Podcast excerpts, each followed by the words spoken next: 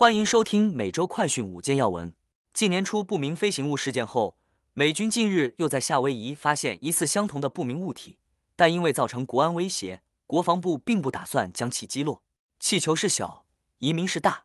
拜登政府将派遣千名士兵前往美墨边境，以打击非法越境。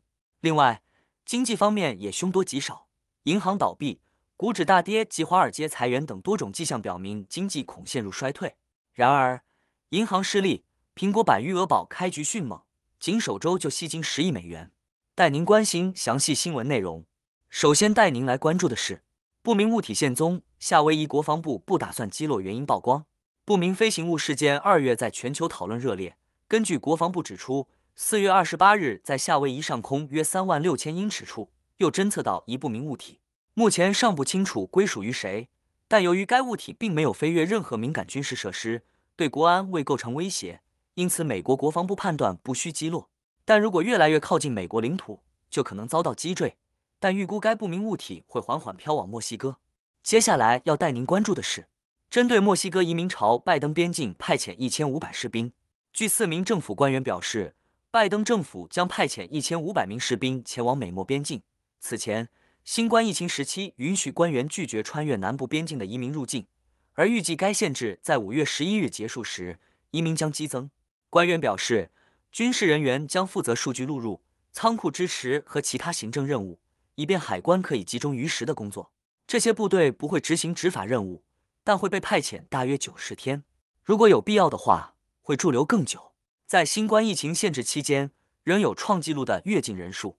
拜登回应称，打击这些非法移民，希望为危险且致命的途径提供替代选择。现在带您来关注的是，道琼指数一度大跌逾五百点，摩根士丹利拟裁员三千人。华尔街股市今天早盘重挫，道琼指数一度大跌超过五百点，收市跌三百六十七点，三大指均跌逾百分之一。主因对于陷入困境银行的忧虑再起，导致银行股再度下挫。以及市场对可能出现经济衰退的疑虑加深。另外，华尔街也迎来裁员潮。跨国金融服务机构摩根士丹利财报显示，今年前三个月获利下滑后，目前正计划裁员，并在六月底前裁减近百分之四，也就是三千职位人力。去年，该机构就曾裁减约百分之二员工，也就是一千六百职位。此外，包括花旗集团和美国银行在内的大型银行也均在近几周裁员数百人。之后经济走势如何？还得参考美联储三日的下一步行动。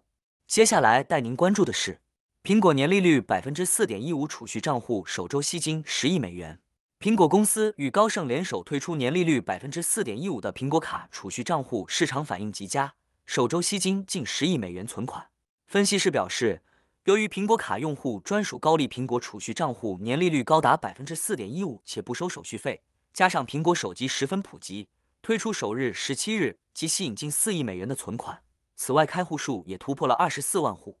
根据联邦存款保险公司 FIC 数据显示，全美储蓄账户平均年息只有百分之零点三五，就连高盛为其储蓄账户提供的年息也仅百分之三点九零，远远不如目前苹果的储蓄账户利息优渥。最后带您关注的是，南加州周四前有小雨，山区有降雪。美国国家气象局预报，本周二至周四之间。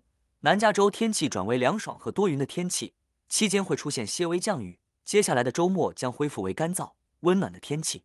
然而，随着本季最后一波风暴系统向南移动，周二晚上至周四，文图拉县和洛杉矶县的降雨几率将会明显增加，估计沿海和山谷地区的总降雨量在零点二五到零点五零英寸之间，而在山区和山路地区则高达一英寸。